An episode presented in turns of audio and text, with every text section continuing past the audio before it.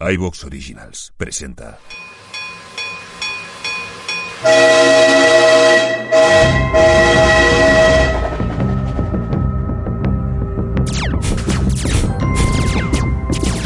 Caza recompensas en un tren.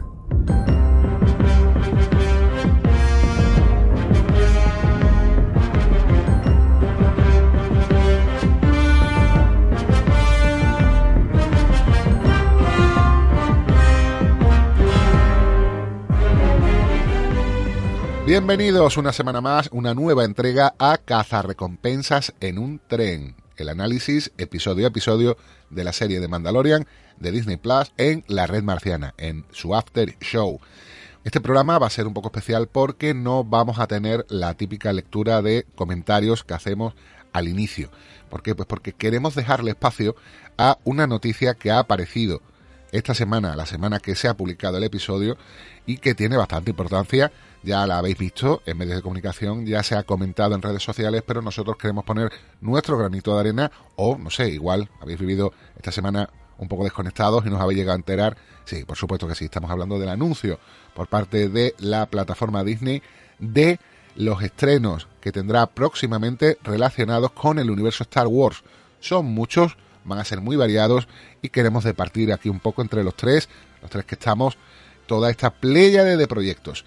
Bueno, el que se va a encargar concretamente de dar esa información, al que luego comentaremos, será Sevi Panda. ¿Qué tal, Sevi? Hey, bien, bien, bien, bien. Aquí, bueno, eh, domingo que grabamos así, tranquilamente, bien, visto el episodio, me ha gustado.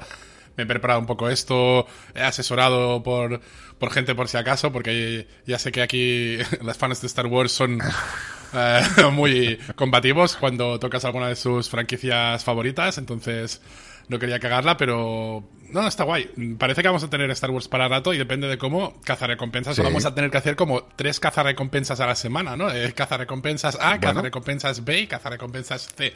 Aunque bueno, todas Claro. estas series no van a salir a la vez, ¿eh? Esto que quede claro. Claro, hombre, yo supongo que tendrán una estrategia de, de emisión para que las cosas no coincidan, pero luego ya veremos si tendremos que cambiar el título al programa. Igual, ¿no?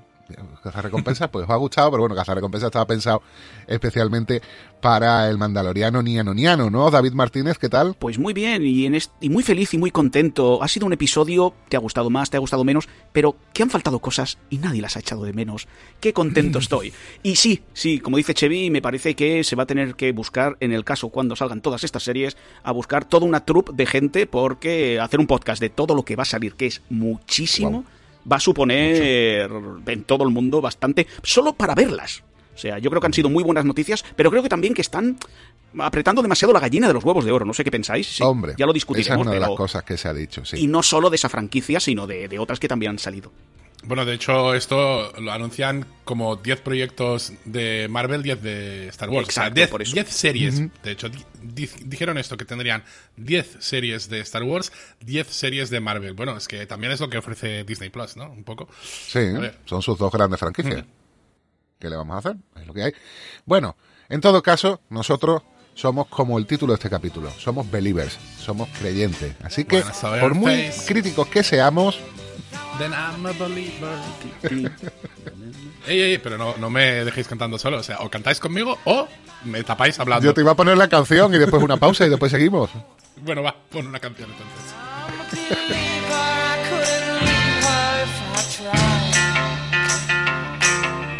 I thought love was more or less a given thing.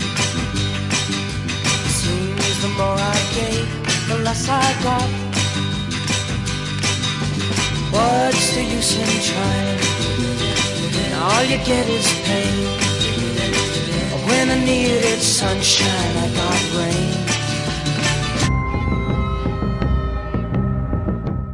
Pues sí, estamos en el análisis del séptimo episodio de la segunda temporada de The Mandalorian, The Believer, el creyente. Ya comentaremos el cómo afecta este título, qué sentido tiene dentro de lo que sería el devenir del personaje de Din Djarin.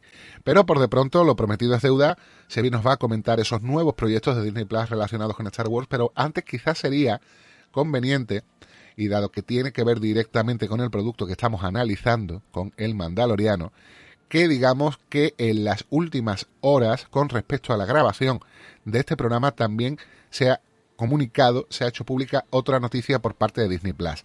Y es cuándo vamos a tener tercera temporada de esta serie, de The Mandalorian. ¿Habéis leído la noticia, Sebi David? Sí, bueno, ya estaba confirmada y ahora parece que nos acotan un poco más los tiempos. Navidad de 2021. Ujú. Lo cual nos puede llevar a pensar un poquito cómo puede ser el último capítulo de esta temporada. Es que había gente que ya también apuntando de, dependiendo cuando hagan la siguiente, podemos vaticinar, tirar un triple de cómo será el final de esta. Es decir, el próximo capítulo. Claro, exactamente. También eh, creo que, y es una especulación por mi parte, no, no es información, obviamente, eh, si tienen más series y varias sabemos que las van a grabar en la misma, eh, bueno, el mismo setting, ¿no? En el Stagecraft de este, mm, no sé cuántos tienen montados, ¿sabes? O Ahora sea, van a no hacer sé- tres. Ha salido la noticia hace poco que van a hacer tres más. Vale, pues mira, entonces más. ahí sí Wow. pueden, ahí sí pueden coordinar, pero mientras tengan uno, pues Creo haber leído la noticia esta mañana, o la he visto así de pasada, y creo que eh, decían que había tres, eh, iban a hacer tres más. claro, es que bueno, es el futuro de las grabaciones, está clarísimo. Sí. Bueno, lo que tenemos claro es que la serie se estrenará en fecha navideña. No sabemos qué tendrán ellos por fecha navideña, si será, por ejemplo, pues no sé, el 17 de diciembre, el 24, pero que tendremos uno, dos, tres episodios en Navidad, en lo que sería el 2021, y ya el resto pasarían a enero del 2022. Bueno, no está mal, un cambio de tercio. Sobre todo, ya veremos cómo nos viene a nosotros, Sebi, con el tema de The Witcher, ¿no? Porque podría coincidir. Habrá que ver, sí, también pf, 2021, es que no sé, estaremos vivos, yo ya no tengo ni idea. Claro, pero teniendo en cuenta que tenemos hoy un equipo de gente lo suficientemente grande, nutrido y preparado como para asumir estos proyectos, pues bueno, ya no tenemos el, el dramatismo de otras veces, de confluencia, ¡Wow! horror. Y, y una cosita que me enteré escuchando el, el podcast de Kevin Smith, que ya sabéis que, no sé, me gusta, lo escucho cada semana, es que Robert Rodríguez eh, entró como sustituto a, a dirigir el episodio pasado, que no era el, el plan, falló el director que fuera, que o no ha trascendido o no lo sabía Kevin Smith, y, y le llamaron a Robert Rodríguez un poco a ver si les podía hacer el favor, pero que no era Ah, el plan bien. original. Pues le quedó bien, pues, porque es un episodio muy, muy adecuado para Robert Rodríguez, ¿no, David? Sí, con, ya lo comentamos con sus cosas, con su tal, pero sí que es- si alguien ha de dar algo de western puede ser Robert Rodríguez, que ya tiene un poco tradición también de, de hacer algunas películas Pues claro, de tiros de western como moderno. venga. Efectivamente.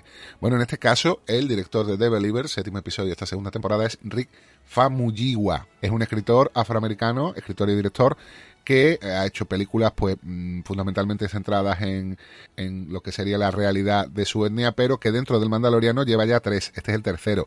Se encargó también, curiosamente, de El prisionero, que es donde conocimos al personaje de Mayfield, y también del segundo, El niño. Esos son los tres que lleva hechos para la serie. Bueno, Xavi, vamos con el tema. Cuéntanos. Todos esos anuncios, todas estas series, ¿estamos exprimiendo la gallina o nos lo vamos a pasar guapo, guapo y niano, niano los próximos años? A ver, mm, pongo un poco de orden, ¿eh? Porque esto, ¿de dónde viene? ¿Por qué ha salido todo esto? Bueno, este es del, del último Companies Investors Day, o sea, del, del día, pues un poco supuestamente para los accionistas. Y, Pero que se ha hecho público, se ha bueno, puesto obviamente, sí, sí, esto ya lo hacen a tope. Y, y obviamente también todas las webs especializadas lo recogen, porque es Disney y porque son cosas que están ahora mismo con mucho cloud. ¿eh? Ah, y la gente en palabra del canal, por día, ejemplo- ¿eh? Cloud con T final, si ya lo hemos dicho Con alguna T vez, final. la- la Y la gente comentándolo, por ejemplo, en nuestro canal, anuncio a anuncio. Sí, sí, sí, claro, y en Twitter y todo. Yo, yo estaba en literalmente cuatro canales donde se vean comentando las cosas anuncio a anuncio. O sea, no- bueno, grupos, grupos de Efectivamente, en nuestro canal estaban a dúo, Nehemías y Doc Forcer, ahí poniendo las capturas No, directamente y, de lo que y iban Master Wiki, que estaba Master en, Wiki. en otro, que es el que me ha ayudado a hacer aquí el, el pequeño guioncito de esto que tengo, porque digo, a ver, que se lo mire alguien un poco más metido, mm, no sea que... O sea, al menos que luego nos caigan los palos a los dos a la vez, ¿sabes? Ya... No creo. Felipe es un grande marciano ya. Pues agradecemos a todos los que nos ayudaron con los comentarios de todo, de todo Sí, este sí, sí. evento. Pues sí, pues cuéntanos.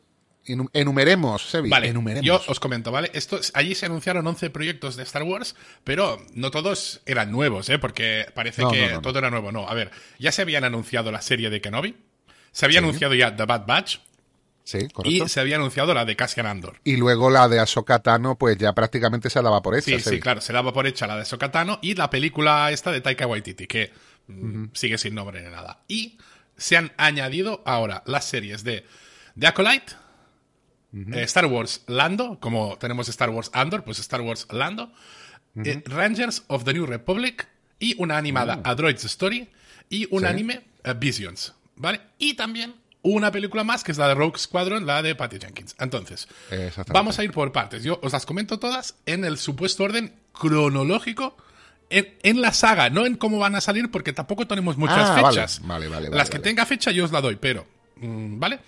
Eh, lo más antiguo que tendríamos aquí es The Acolyte. Claro, que es eso te iba a decir. La que la showrunner es uh, Leslie Headland.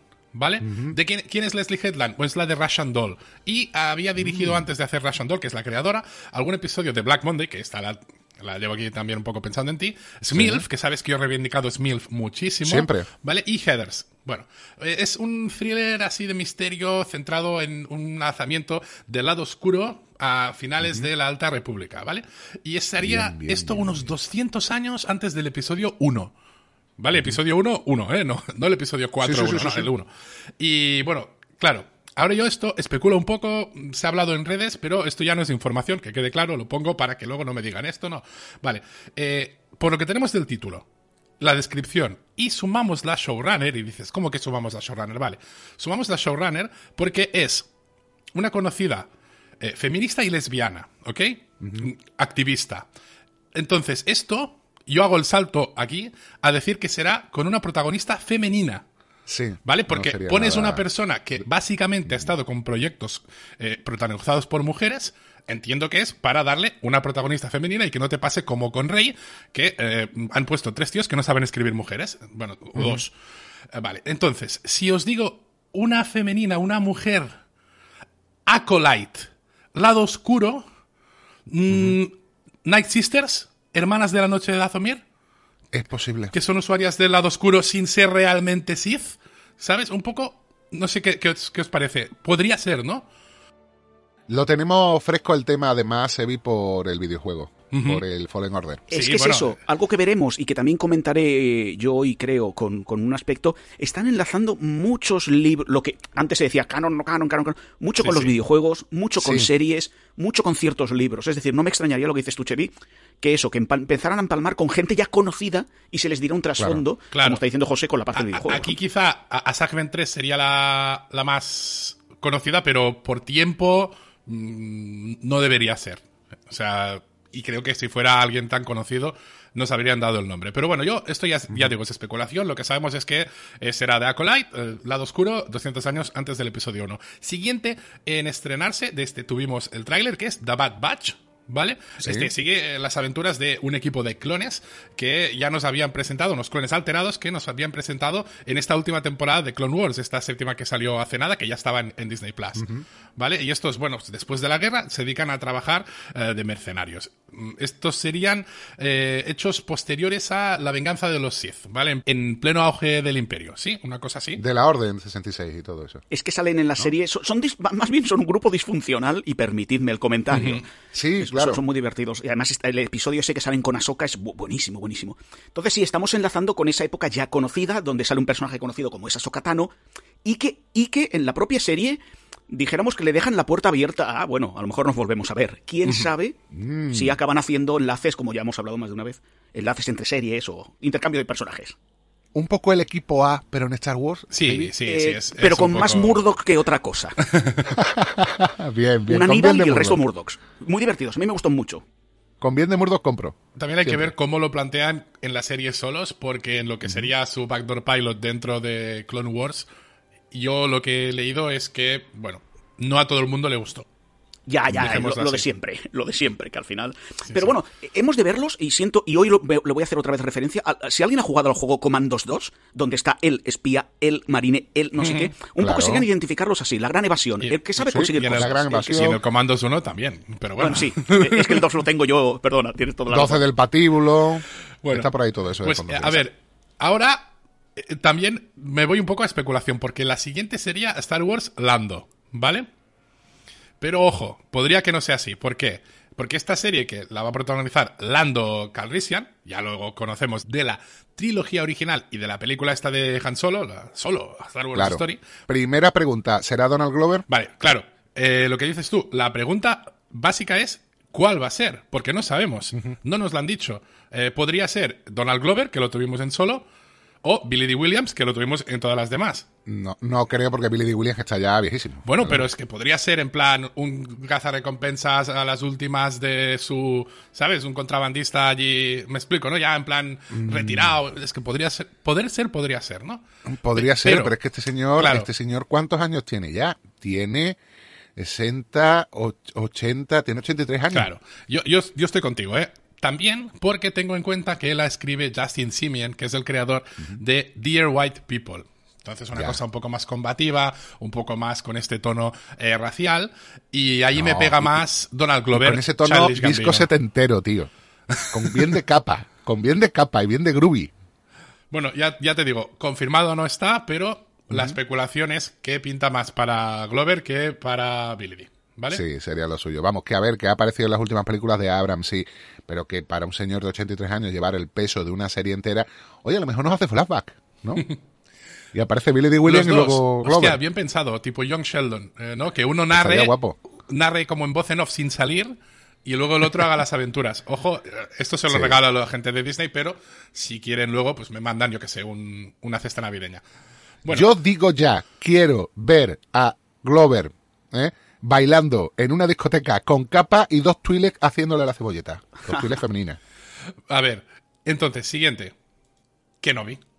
Ya, Kenobi, esperadísimo. Esto sería 10 años después del episodio 3, ¿vale? O 10 años antes del episodio 4. Ahí cada uno que lo mire como le dé la gana.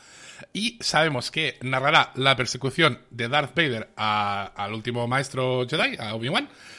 Que esta la lleva Deborah Chow, esto lo habíamos dicho, me acuerdo perfectamente en la primera temporada de Cazar Recompensas, yo lo comenté, así que seguro. Y, y una cosa que se ha anunciado, que además ha sido muy bien recibida por la comunidad, salvo que cuatro tontos de la prensa lo han dicho al revés, que es que va a volver Hayden Christensen a, a interpretar a, a Anakin o a Lord Vader, ¿no?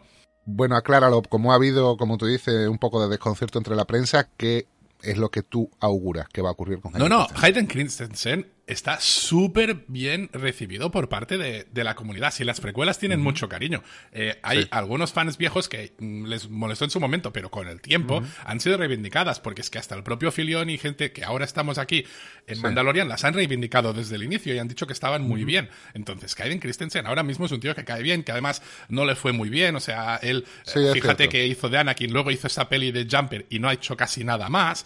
Entonces, Hizo la peli del tío que se inventaba las noticias, Que no estaba nada mal, que era un, te- telefilm de HBO, pero un telefilm muy bien hecho, creo recordar. Y es verdad que fue un tío al que le afectó mucho el que fueran los primeros años de redes sociales, de mm, troleo por internet. Y encima que en el rodaje tuviera un romance con Natalie Portman, pues imagínate la gente cómo se puso. O sea, todo el mundo odiaba a Aiden A Christensen. ver, que estamos de acuerdo que no es el mejor actor del mundo, ¿eh? Pero No, bueno, ya, pero oye, en unos años, en los años que han pasado, este tío, supongo yo que habrá progresado. Claro, claro, pero vamos, que es un tío que habrás querido, que, eh, o sea, ya te digo, el, el subreddit casi, casi más grande de Star Wars es el de prequel memes, entonces las precuelas van, van bien valoradas y a la gente le ha hecho mucha gracia que vuelva y lo han tomado con cariño. Si luego lo hace mal ya le Bien, pero eh, No, cuatro... Es que, de verdad, cuatro sitios de estos grandes pusieron polémica, ¿sabes? ¡Polémica! ¡Vuelve Hayden No. Christensen el odiado! ¿Cómo? ¿Cómo? Eh, caballeros, si no os ha dado tiempo, o sea, han anunciado que vuelve y vosotros ya estáis poniendo la noticia de que ha habido una reacción mala en las redes. ¿De dónde lo sacas si no ha habido ni tiempo? En fin, eh, no me alargo. Vamos a la siguiente, porque es que estos bobos, te juro, ya no, con lo no, que no, hacen por el no les demos más tiempo. No, no. Bueno, eh, nos vamos a 5 años después de esto, ¿vale? O 15 después del 3, o 5 años antes de Rogue One. Yo os voy más o menos organizando, ¿vale? Esto es Star Wars Andor, ¿vale? Esta ya se había anunciado hace un tiempo. Es una especie de precuela de Rogue One. Bueno, especie no, tal cual es una precuela. Se protagoniza por Diego Luna, que repite el papel de Cassian Andor, y sería un thriller de estos como de espías, ¿vale? Claro. Esto ya lleva en producción desde noviembre de 2018. Se tendría que haber empezado a filmar este verano, pero se retrasó por la pandemia y se nos ha confirmado que el rodaje ha empezado hace nada, apenas tres semanitas, ¿vale? Esto llegaría a Disney Plus en 2022. Va, ¿Hasta aquí vamos bien? Bueno, porque aún nos quedan cosas. Dos spin-off que van en paralelo a The Mandalorian. O sea, van como a la par. ¿El de Ahsoka, Ahsoka? este es el evidente.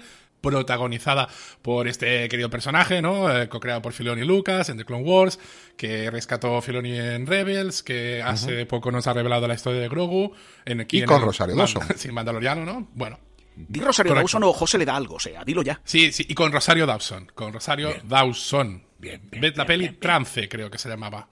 Vale, la otra serie derivada de Mandalorian es Rangers of the New Republic, ¿vale? No se sabe muchísimo, no tenemos detalles, básicamente, pero sabemos que ah, al final las tres series, o sea, Mandalorian, Ahsoka y Rangers of the New Republic, culminarán en un macroevento. ¿Cómo será? No lo sabemos. Puede ser a lo Defenders, tipo Marvel, ¿no? De Defenders, de hacer una serie de los tres juntos. Un crossover como los de la Arrowverso, por ejemplo, que quizás sería esto. Se puede hacer que todo vaya en una misma serie. Se puede hacer que tengas que ver el, eh, eh, yo qué sé, el 5 por 6 de Mandalorian, el eh, 2 4 de Ahsoka, ¿sabes? Y tener que verlos saltados y que en una historia, no lo sabemos. Pero bueno, ahí lo dejo, ¿vale? Eh, en principio van a tener un momento de estos a los Defenders. Bueno, Perdón, si puedo un segundín. Yo creo que estas tres lo que quieren hacer, y sé que no diré nada nuevo, supongo, es hacer un poco la precuela de cómo se creó la primera orden. Porque hay muchas teorías de estos Rangers, qué van a hacer, qué se relacionará con algo que sale en este episodio, ya sabemos la alía de Ahsoka, y en este episodio, por ejemplo, concretamente, se alía mucho con el futuro de que llevará hacia esa primera orden. Con lo cual, yo a esas tres, lo que dice Chevy, yo creo que al final la congeniarán de alguna forma para que entre las tres, juntos y a la vez separados, nos vayan dando ese, ese, ese trastorno, ese, ese entorno de la primera orden. Pero que sea mejor que de Defender, por favor. Eh, sí, sí. bueno, por pero favor. la idea simplemente es esto, que, que van por separado, pero que van a tener un momento de crossover. Ya ahí, Defenders o no, Defenders no estaba tan mal, pero bueno. Eh, ya opinión personal. Y también tenemos una que es casi imposible determinar el momento en el tiempo, porque es la serie animada de A Droid's Story, que presenta a un nuevo héroe apadrinado por R2D2 y C3PO. Entonces, como Ajá. son robotines, técnicamente pueden estar en cualquier momento del tiempo. Desde claro, historia paralela a saber. También tenemos en un futuro sin determinar la película de eh, Rogue Squadron, ¿vale? Que no está muy claro de cuándo va a salir, pero bueno, es del Escuadrón Pícaro. Eh, Sí. Esta es la que dirige Patty Jenkins, la directora de Wonder Woman. Anunciaron más el hecho de que la presentaba la directora de Wonder Woman que la historia en sí, así que a saber. Y esto se viene en cines eh, Navidad 2023. Ajá, oye. ¿Ok? Esta es peli. Y luego nos faltaría la película de Taika Waititi, Thor Ragnarok, o Lo que hacemos en las sombras, que aquí tiene mucho predicamento. No se sabe nada de esta película. Y termino con una serie antológica, que es Star Wars Visions, que serían 10 animes, ¿vale?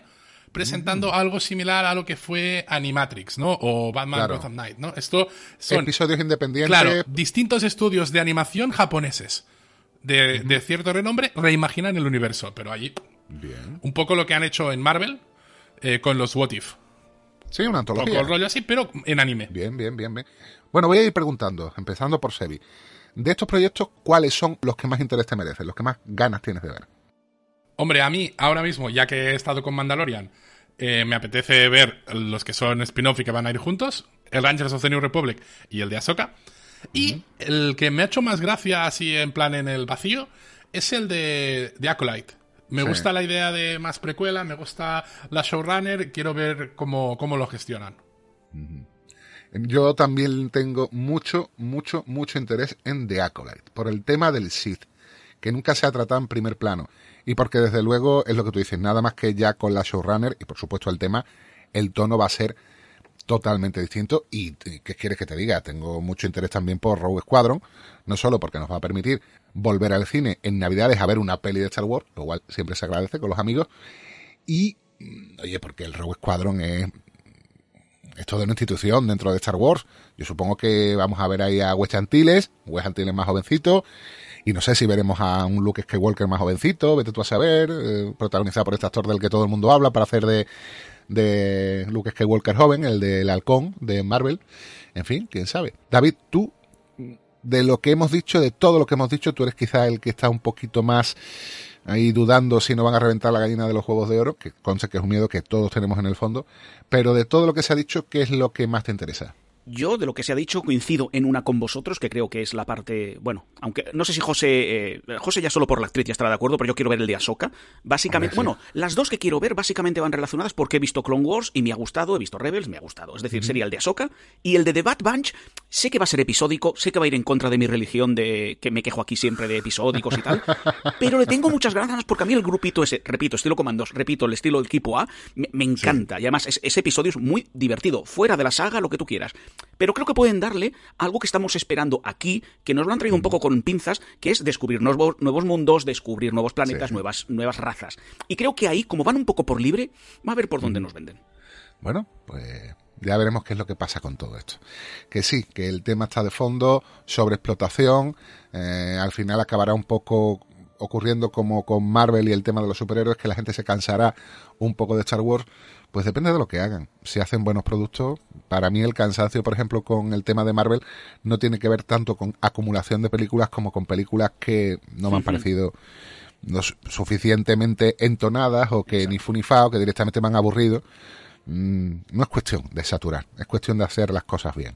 Y si nos das muchos productos, pero esos productos están hechos con cariño y sobre todo con estilos y con tonos y con personalidades totalmente distintas, pues para mí es genial. Perdona, perdona, perdona, perdona, lo he dicho mal.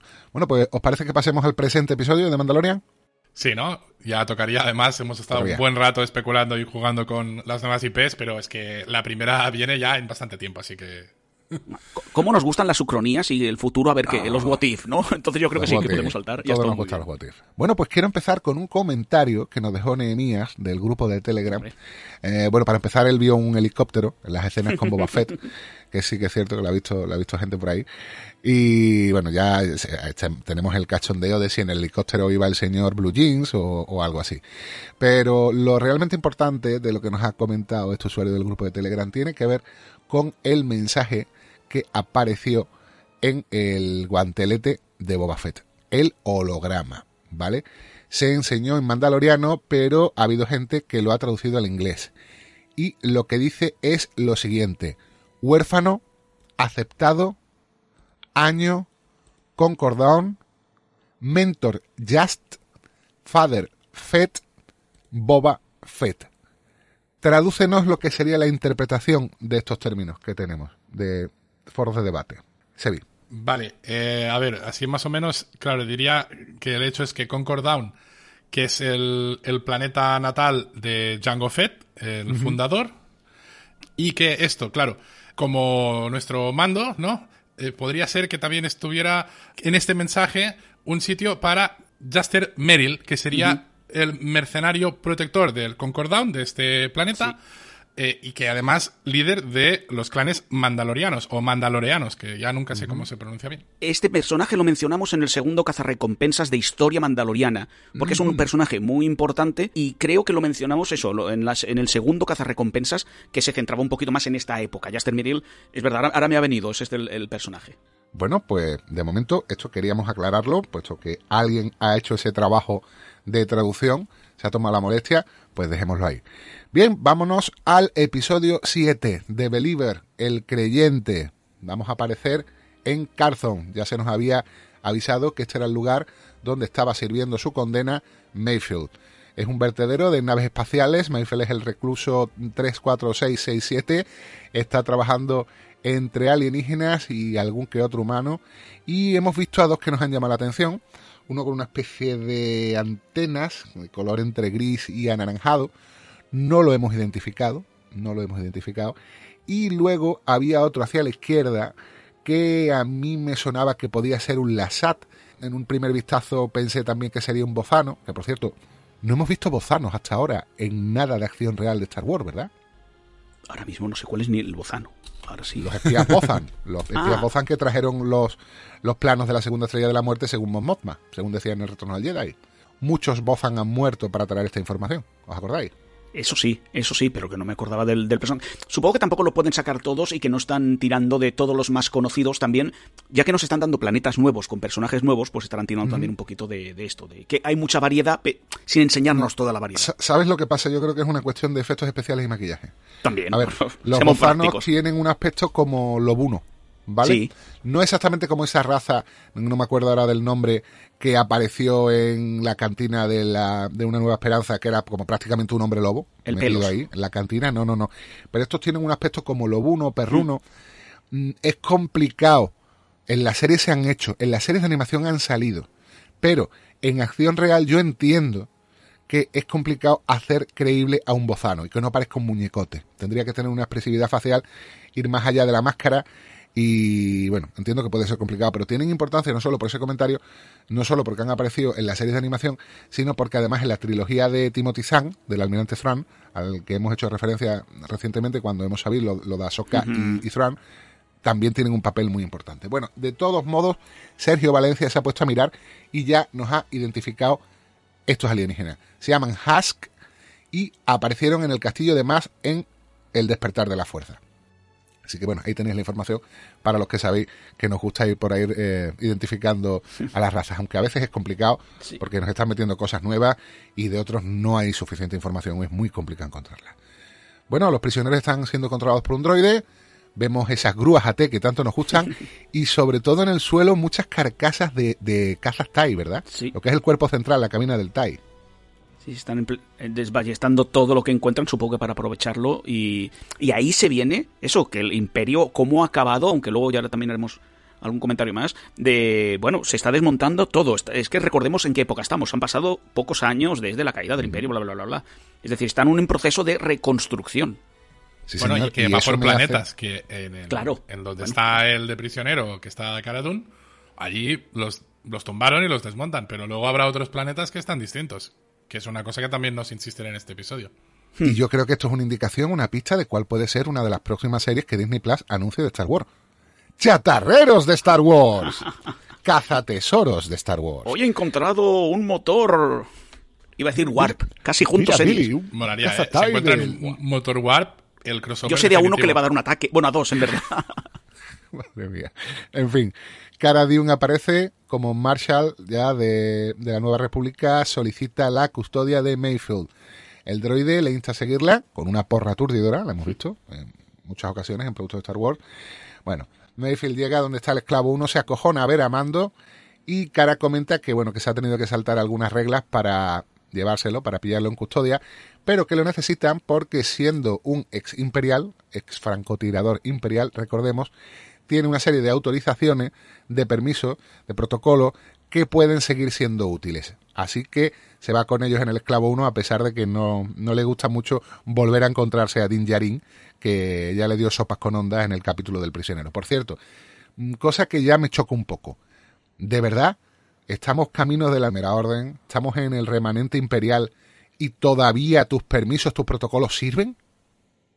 Vaya tela, ¿no? Es que luego hablaremos sobre el camino de, la, de esto imperial y tiene mucho que ver con lo del ceniza. Eh, Yo también pensé lo mismo, es decir, vaya seguridad tienen que no lo han cambiado en el segundo cero. Pero si Cuidado quiero con tirarme el buró de seguridad imperial, el BSI, pues vaya mierda de BSI. Sí, pero también hemos de entender que a lo mejor el, el- el sistema de desmonte del imperio, el, el propio imperio no lo está llevando a cabo ahí. Lo, lo dejaré como puerta abierta, a ver qué os parece después cuando Vale. comente lo de la operación ceniza. Yo te acuerdo. digo, a mí aquí, lo primero que pienso es, eh, cuando empieza el episodio, ¿cómo lo van a hacer? Eh, ¿Sin Grogu? Lo dejo al aire, eh, lo respondo al final. Eh, también digo, eh, ojo, que Bill Barr creo que es mejor actor de lo que él mismo se cree. O sea, Sí, sí. Porque sí, cuando sí. aparece Boba y, y- y está en plan, mierda es mando, luego se da cuenta que no es.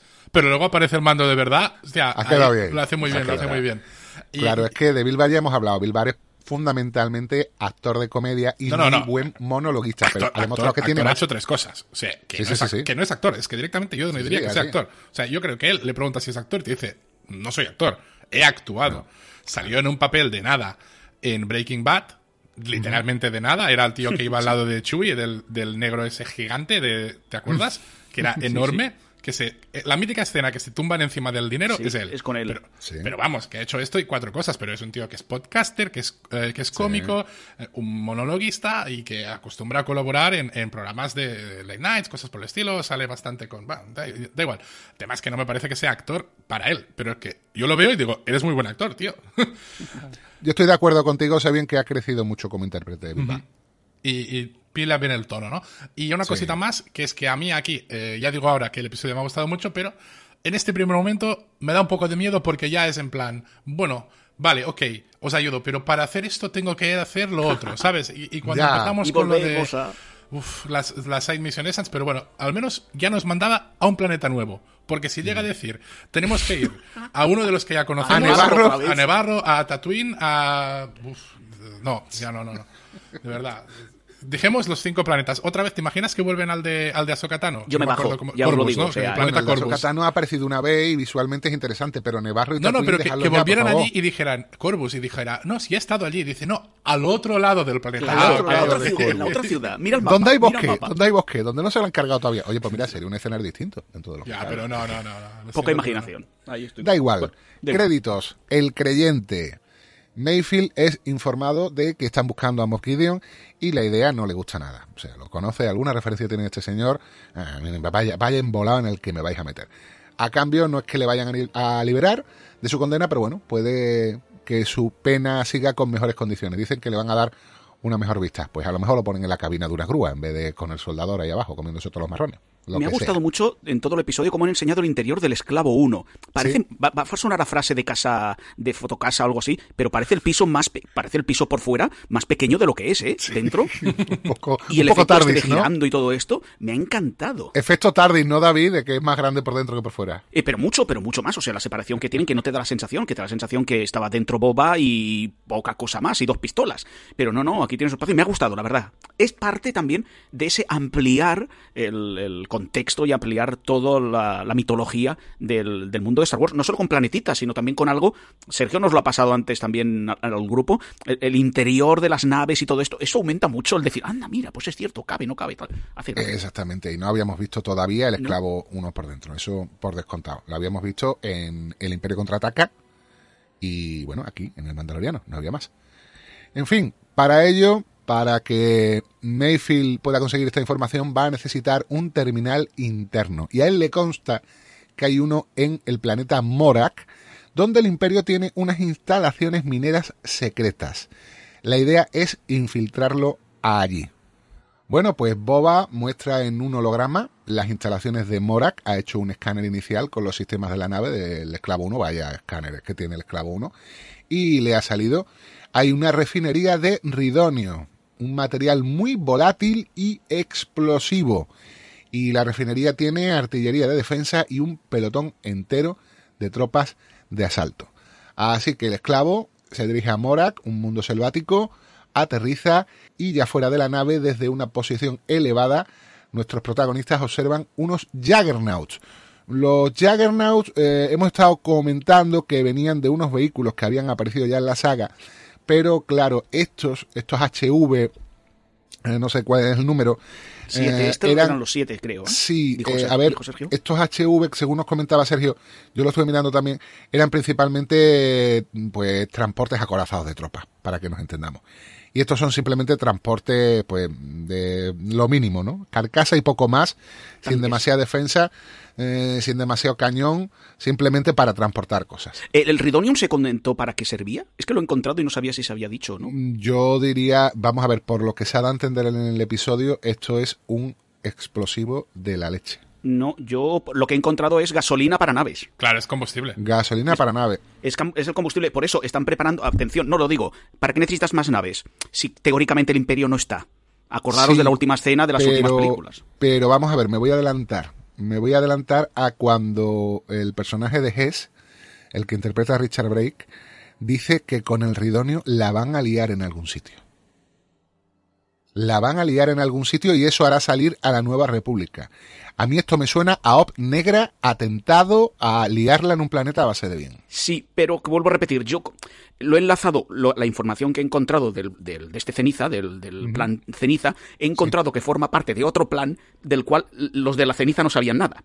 Es decir, Ajá. Claro, entonces lo del hecho del fuel para naves, aparte de para explosivo, como bien, el hecho de que sea para naves, a mí, bueno, que en esa época también, sí, es cierto, es normal que en Star Wars haya, eh, a mí me ha hecho sospechar que también podría ser eh, para desplazarlo a otra parte. No hay tantos planetas con Ridonio. Según he encontrado, había mínimo en, cuatro, en tres más.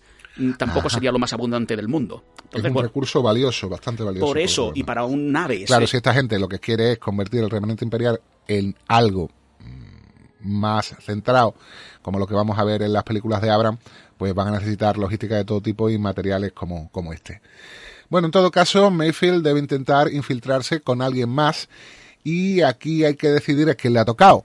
Ni Cara ni Fen pueden ir porque sus datos genéticos podían estar siendo controlados por el Departamento Bureau, eh, por seguir las siglas de Seguridad Imperial, el BSI y SB, llamadlo como queráis. Mm, Cara por ser un Marshal de la Nueva República y Fen porque de hecho la están buscando, tiene una orden de búsqueda. Fed también podría ser reconocido, aunque le den por muerto, mientras que eh, en ese momento Mando usa la visión de calor y ve que dentro de los Jaggernauts los conductores llevan casco. Así que decide ir él sin tener que enseñar la cara. Ya sabe que va a poder jugar esa carta. Claro, Cara también no puede ir porque ha sido de la resistencia. Exactamente. En ese caso, eh, ya lo que único que hay que hacer es secuestrar el Juggernaut, el 5, el Juggernaut 5 de la caravana. Van a aprovechar su paso por un túnel. Y bueno, Cara Dune se mete ahí, reparte leña dentro de la cabina, esta mujer en cuerpo a cuerpo, en espacio cerrado. Ya sabes que no, no le puede rechistar, así que se ventila a los dos pilotos. Que además lo tiene por contrato, ¿eh? Claro. O sea, ella, Dar hostias. cada, cada episodio tiene que dar un par de hostias y hacer alguna llave, si puede, sí, sí. Pues aquí las da como panes. Mayfield se queja de lo que apesta el traje. Joder, eso muchas veces lo hemos pensado, tío. Estos trajes que se los quitan, se los ponen, no los lavan. Esto recuerda a lo de los trajes de, no voy a decir que parque. En fin, que nos contaba Michael Moore. Eh, se queja de esto, de lo que apesta el traje, y claro, cuando llegar a Mando ya con el suyo y la máscara, pues ahí tenemos cachondeito con el tema de tú, muy mandaloriano, niano, niano, pero al final te has puesto otro uniforme, tal. Bueno, eh, Mando le pide a Cara que se encarguen ella y Fennec de los eh, tiradores del techo y que guarde su armadura que ha metido en una especie de, bolsa. Y Mayfield sigue con el cachondeito de ¿qué dirían en Mandalor si te vieran? Bueno, ya de camino, Mayfield se quita el casco dentro del Juggernaut y se dedica a chinchar. En fin, ya de camino, Mayfield se quita el casco dentro del Juggernaut, se dedica a chinchar a Mando con el temita de marras, pero Mando permanece impasible. En la cuneta vamos a ver los restos de un Juggernaut destruido, por lo menos de un vehículo destruido, quiero suponer que es otro Juggernaut, y van siguiendo la evolución del resto en la radio, porque esto prácticamente es una caravana de Juggernauts. Es como las caravanas del oeste, ¿no? Exacto, muy parecido. A mí me, lo que me ha gustado, no sé si ahora un poquito después, en la conversación que tienen, bueno, la conversación, Mainfield riéndose de, de Mando, es que le dice que sí, sí, está muy bien lo de las reglas, lo del credo y todo esto, pero cuando la cosa está desesperada, Sí. eh, la gente empieza a cambiar. Y yo creo que este es el melón de Chekhov de este episodio. Es que- uno de los melones. O, o es Exacto, parte lo del deja melón. ahí para- porque luego justamente, bueno, ya lo comenté off the record, yo creo que este episodio tiene el, el doble valor para Mando y para el, pobro- el propio Pedro Pascal. Es decir, una especie de vindicación de los dos personajes. Entonces yo creo que aquí este nos han dejado el momento ahí de, de chato, chato, chato. Ya verás tú como cuando toque a lo mejor cambias. Claro, eh, si quieres lo podemos ir hablando ya. O sea, tú puedes tener una creencia, tú puedes tener una regla, pero en circunstancias especiales, el cómo eres capaz de saltarte aquello en lo que crees y aquello que eres por un bien mayor, ahí está, puede estar en gran parte la medida de la persona, ¿no? Sí, pero es que no es, no es literalmente saltarte. Yo esto me recuerda a una conversación Doblar. que, que tiene... No, es que ni siquiera, porque a veces, y es lo que te digo, me recuerda a una conversación que tiene Jamie Lannister en, en Juego de Tronos, bueno, en, en las novelas en realidad, creo, que es rollo, dice, claro, yo he firmado aquí, ¿no? Tengo... Eh, ¿Cómo se dice? Los votos, ¿no? Tengo Sí. tantas cosas y me dice, uno me dice que tengo que proteger a mi rey y otro dice que tengo que proteger a la gente. Si el rey quiere quemar a una ciudad entera, ¿cuál de los votos tengo que seguir? Entonces, ahí está, digamos, tu margen. Ya no es que te saltes tus normas, pero eh, si tu propio credo supuestamente tiene una no diversidad de cosas, eh, es tu ética la que decide con cuál de ellas te quedes. No es literalmente saltarte por saltarte, es porque entiendes No, no, claro. que hay otras cosas que también forman parte de tu credo que en ese momento tienen que pasar por delante. Y esto es lo que me gusta, ¿no? Aquí. Eh, eh, El- pero yo creo que la gran diferencia de lo que estás comentando es que Jamie Lannister tiene, aparte de cinismo, dejemos al, al Jamie Lannister más real, no el personaje que él mismo se crea de soy el bravucón. No, no. El tío tenía una manga ancha de decir, no, no, yo veo que lo que dices tú, Chevy, el bien común es cargarte a este tío que se está matando a todos Dios, por mucho que sea mi rey. En cambio, Mando tiene cuatro reglas, y lo hemos visto cuando vio a Bocatán, te quitas el casco. Sí, sí, y sí, la otra dijo, ¿qué, qué- qué me quito el casco? ¿Y qué importa? Soy mandaloriana. Claro. Y el otro, no, te has quitado el casco. Eh, yo creo que este es un- lo que hemos dijimos en el otro, este es un ultra. Un ultra que lee la palabra, como en otras religiones ha visto, sí, leer sí, directamente sí. el libro. Pero tiene también que ver con cuándo sorteas o cuándo eh, utilizas el vacío legal entre esas dos reglas o cuando eh, de alguna manera no eres más papista que el Papa. ¿Cuándo te saltas todo eso? Pues cuando realmente hay una necesidad y cuando esa necesidad lleva a algo positivo. Sí, pero en un creyente eso es un, eso es un, es un abismo en un creyente. No, Jamie no era tan creyente en el sentido estricto, quiero decir. Sí, en sí, estricto- sí, no, ya, pero, o sea, yo donde voy es que aquí también él mismo le dice, ¿cuál es la norma? ¿no? Un poco le, le pone en duda, dice, eh, primero era, no me puedo quitar el casco, y ahora es, no puedo mostrar la cara. Claro. eh, a veces también nos pasa eh, las interpretaciones religiosas de muchas cosas. También lo hemos visto, pues antes lo, lo enlazaba con Canción de Hielo y Fuego, también te lo enlazo si quieres con The West Wing, con el halo oeste de la Casa Sí, Blanca, sí, sí, donde sí, sí, sí. el presidente Jeff Bartlett se dedica a usar la palabra religiosa porque él se la conoce contra religiosos ultras, diciendo entonces, si hago esto, tengo que hacer lo otro. Si, Claro. eh, Tengo que apedrear a una cabra. Claro, tú utilizas una sola frase que hay en, en la Biblia donde se puede interpretar eh, cosas en contra de los homosexuales, pero luego resulta que cuando hay unas normas escritas claramente de eh, no puedes eh, cultivar distintas, eh, ¿no? distintos granos uno al lado del otro, ¿qué pasa? Esto nos lo saltamos. Yo- es un poco esto, ¿no? El, el- el reflexionar sobre tu propia fe,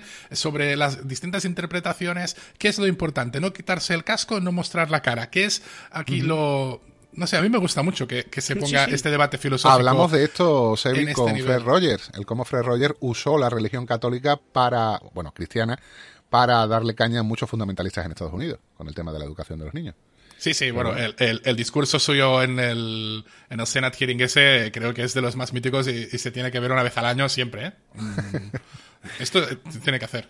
A mí me gusta que, que es algo que nos están repitiendo desde hace, y perdón un segundo, que nos llevan repitiendo desde hace muchos episodios. El camino de Din Djarin de no ser tan eh, cerrado, de ser soy Claro. mandaloriano como en la primera temporada. Tú has de el camino. Aquí Y- es, el camino te lo montas tú. Y, y pongo dos apuntes más aquí para que así luego ya te deje José continuar con el recap. Dos cosas. Dice, you people, and by you people I do mean Mandalorians. Eh, Este you people es súper ofensivo. Este you people es una cosa que está muy Sí. mal vista. Eh, Cuando se le dice a alguien, eh, tenemos Tu que gente. pensar, eh, alguien, un blanco diciéndole a un negro, vosotros, ¿no? Vuestra gente, como... Sí. ¿Vale? Entonces esto suena muy mal. Y en Estados Unidos suena muy mal. Entonces, Sí, pero aquí la traducción esto- es muy difícil que lo recoja yo por eso lo digo en versión original. Y cuando lo dice y le dice, and by you people I do mean Mandalorians, insistiendo, aquí el personaje de Mick Mayfield está siendo muy duro y está aprovechándose de la situación. En plan, ahora ya no me puedes echar, no me puedes, ¿sabes? Claro, O sea, claro, me claro. necesitas. Y le está, le está diciendo, los mandalorianos caéis mal. Los mandalorianos sí, sois sí, un problema para la sociedad. Le está diciendo esto, se está siendo, digamos, racista con los mandalorianos. Pero y eso si es un detalle que no quería que se pasara por, por alto. No, no, además empalma muy bien con lo que dice con los niños. Dice, ¿qué os diferencia vosotros del imperio? Claro. La gente que echasteis de Mandalor, mm, pues oye, lo siento, también matasteis gentes en vuestra, en vuestra guerra civil y, y fuera de la guerra civil, anda que no hubo muertos. ¿Qué sois mejores vosotros que el imperio? Sí, sí. No, es no, un pero, cínico, o sea, a ver, a es ver. bastante cínico. Eso está también en el discurso de Bocatán. Somos mandalorianos. en- ¿Qué coño es ser mandaloriano? Mandaloriano es ser lo que nosotros queramos ser. Coger la parte de la tradición y la parte de la cultura de nuestro pueblo que nosotros queramos. Lo que no vamos a hacer es enquistarnos en una tradición y seguir así siglos y siglos y milenios y milenios. Eso es Y perfectamente. que la gracia no son un pueblo, o sea, me refiero, ya lo hemos hablado, que también podía ser por adopción, como los FED. Es decir, que tampoco son clanes, mm, eh, que, que deberían tener la mente más amplia, pero es cierto Sí. que al ser Din Djarin más ultra, porque ha sido educado así, tal, tal, tal, le está costando. Yo creo que el juego, que dice Chevy, es muy bueno el juego este de, no, yo soy un ultra, de lo que sea, ultra entendido de sobre, ¿eh? No, El no con las creyente, el creyente. que hay gente que Exacto, pero se está creyente- preguntando ¿a qué se refiere esto? Pues, ¿qué va a ser? A la palabra, sí, perdón, sí.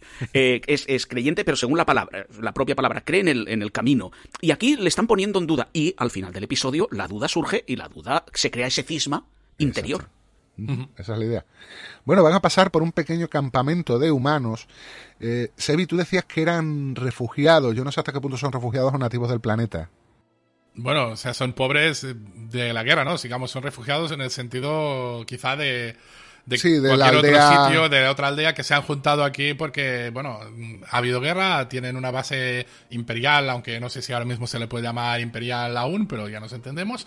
Sí. Y un poco también lo que dice el propio eh, Mayfield, ¿no? Que esta gente mm, están, están en la mierda. O sea, da igual Sí. si los que atacaban allí eran imperiales o republicanos o los que se hayan puesto. O sea, Sí, sí, los sí, que terminan perdiendo son los pobres, son los ciudadanos, son los granjeros. Totalmente de acuerdo. Eso también lo hemos visto en mucha novela, ¿eh? Lo de los granjeros siempre sufren de...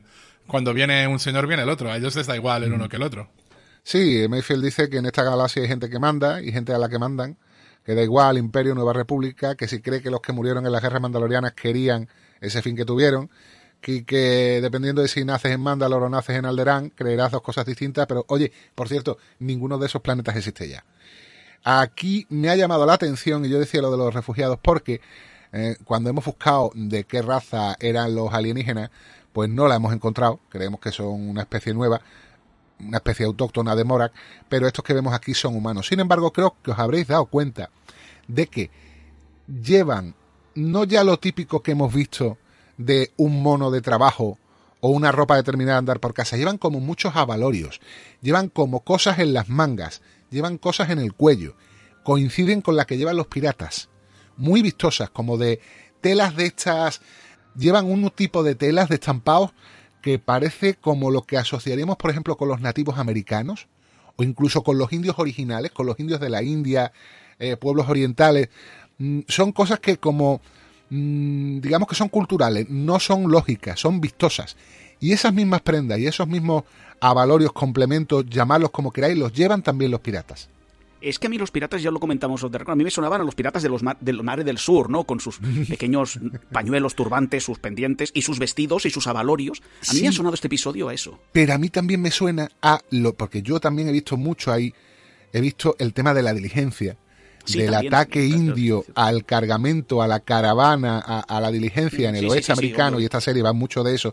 Y si recordáis, los nativos americanos eran muy de coger trozos de tela y ponerse un trozo de tela bonita de esta de muñequera y hacerse una bandana con ella. Entonces, yo he visto un poco eso ahí. Yo también, a mí me ha recordado muchísimo al, al western, a los, a los indios y lo típico, que es que además a mí me da la impresión que pasan por delante, ves a los niños y mientras estás viendo a los niños allí con la lagrimita, los padres se están poniendo la, la bandana, la capucha, pilando, afilando un poco la, la- la lanza y, y saben que están plan, eh, eh, tres, dos, uno, vamos, y salen, sí, ¿sabes? sí, en plan, sí. cuando ha girado la, la esquina, salen todos, o sea, me da la Ha pasado por tu niño o por el mío, ¿no? Para saber las distancias. No se nos aclarado porque, por ejemplo, en este campamento lo que vemos son todos humanos y luego estos son todos alienígenas, en fin, un poco lío, bueno. pero no nos vamos a entretener mucho en Pero las esto. referencias, las, las referencias son Sí, esas, sí, sí. eso sí, las referencias son esas. Tú y yo somos supervivientes y tus reglas empiezan a quebrarse cuando estás desesperado, como lo del casco, le dice Mayfield a, a Mando. Y no puedes quitarte el casco, no puedes enseñar la cara, no es lo mismo. Ya hemos hecho referencia a esto. Prácticamente todo el viaje en el Juggernaut es un estar chinchándolo con el tema de la regla o un ir preparando qué es lo que va a pasar al final. Somos iguales porque cuando estamos desesperados traspasamos los límites. Si puedes pasar el día y dormir por las noches, ya, amigo mío, lo estás haciendo, te está yendo mejor que a la mayoría. En fin, lo realmente importante es que mientras están hablando, los Juggernauts 4 y 3, por este orden, son destruidos. Ellos no saben por qué, ven explosiones en la lejanía y finalmente averiguan qué es lo que está pasando. Aparecen los piratas o nativos americanos, pues es como queráis llamarlo, junto al Juggernaut de Mando y Mayfield en lo que serían unos mini esquifes. La, principalmente no solo porque, por los esquifes del Palacio de Java del Retorno del Jedi, que se parecen bastante pero en chiquitito, sino porque bueno, los, los esquifes eran en lo que era la cultura marina, la cultura pirata, unos barcos pequeños y sin cubierta y muy manejables que llevaban los piratas, ¿no, David? Sí, muy rápidos y por eso me he recordado. Es algo de atacar no muy dentro del mar porque si no te hundías. Claro. Sí, sí. Aparecer pronto de entre las rocas y colarte ahí, ¡pum! Exacto. Y oye, qué suerte que los primeros atacan con palos y no Sí. blasters, porque Hombre. una cosa que está muy bien hecha y que me ha gustado a mí aquí, la referencia y, y el detalle, es que Mando eh, sería hostias. Sí, sí, y lo primero que le pasa es que se da cuenta que no lleva su armadura de siempre. Y, Exacto. y- y se lleva la hostia y se queda en plan, ¿qué está pasando aquí? Yo estoy acostumbrado a, tanquear, ¿no? O sea, yo estoy acostumbrado a que aquí me, me lleven palos por todos lados, no me entero. E incluso el, el Beskar mm, tiene este imán de blasters, que por suerte no lo tenía la armadura nueva, pero hostia, es que, mm, por un lado, suerte que van con palos porque les llegan a disparar y nos lo matan, pero luego aparecen con granadas y allí ya se me pueden, digo, hostia, a ver si le va a pasar algo, Bueno, pero... las granadas como que las estaban guardando Para para, el final, llegar sí. y ponerlas en el sitio cuando ya se ven desesperados y ven que el Juggernaut va a llegar a la base, lo que hacen es intentar tirar la- las granadas desde Claro, distancia. lo, lo más caro. Claro, ¿Soy yo exactamente. o en este episodio la escena de acción física ha sido una de las más largas de las temporadas? N- n- No, lo sé, ¿eh? No lo sé, pero me ha dado la sensación un poco de en este episodio lo vamos a dar todo físico, que se note que Mando está a- que no es tanto blaster, no es tanto lanzallamas. Ajá, vale, vale, cuerpo a cuerpo te refieres. Exacto, sí, sí, sí, perdona, a eso me refería. A mí lo que más me ha llamado la atención es que la armadura de las tropas de asalto, este hombre está acostumbrado al Beskar y eh, aguanta poquito, ¿eh? Sí, sí, sí. Yo lo decía también por Pedro Pascal, si estaba él dentro, que también lo dudamos, pero bueno, en este episodio No, no, no casualmente. estaba. Obviamente no ¿Eh, estaba, obviamente no estaba Aquí él habrá un extra. Claro, habrá un Pues si lo especialista. hemos entrenado y si. Da no sé, igual, da igual, no, no, tiene ningún es una sentido. cuestión de, no economía y de sentido. seguridad. No, no. Si es, que- es la la aseguradora te lo de deja hacer. una armadura y que no se le vea la cara, usas el extra, ¿no? No, es que, es, que, es que eso que te digo, es que la aseguradora no se lo permite. No se lo permite. Eh. Pedro Pascal está asegurado. Y, y los extras, mm, tienes 20 eh, especialistas, o sea, de, de- acción. Además, el sindicato de especialistas de acción te, te, te denuncia al día siguiente, Sí. también te lo digo, ¿eh? O Si has hecho una escena de acción en la cual para que colmo no están ellos. tienes el rostro tapado, tío, tienes por lógica que utilizar al extra. Claro, claro. Yo, no, no. yo lo decía básicamente para enlazarlo porque es un, es un episodio donde el personaje de Mando como que va más...